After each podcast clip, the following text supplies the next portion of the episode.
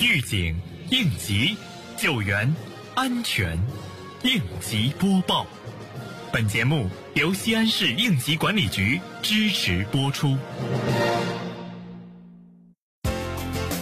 近日，航天基地安委会组织召开四季度安委会扩大会议，安委办传达学习了省市安委会近期有关会议精神。通报了基地一至十二月安全生产情况以及专项整治三年行动工作情况，并安排部署了下一阶段重点安全生产工作。同时，航天基地管委会主任指出，第四季度是冲刺经济社会发展目标任务的关键时期，在这个关键时期，安全生产工作责任更大，任务更重，必须要把冬季和年终岁尾安全生产以及消防工作摆上重要位置，坚决守牢底线。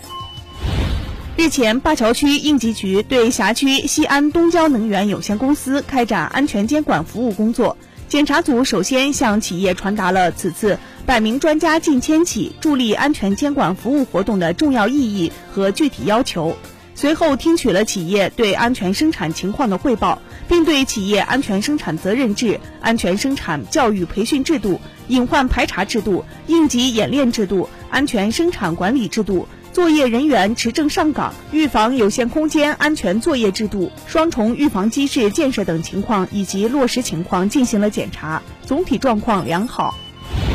为进一步推动危险化学品安全专项整治三年行动工作落实，近日，莲湖区安委办组织召开了莲湖区危险化学品安全专项整治三年行动推进会议。会议总结了今年以来危险化学品领域安全生产工作，分析了当前危化品领域安全生产工作面临的形势，对非法违法小化工专项整治和危化品道路运输安全集中整治等重点工作进行了安排部署。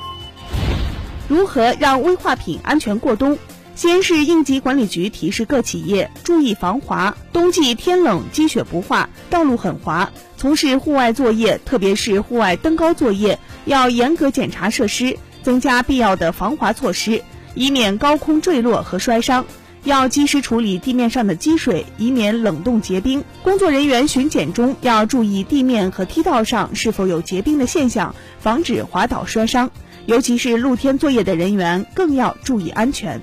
感谢收听本期应急播报，我是多多。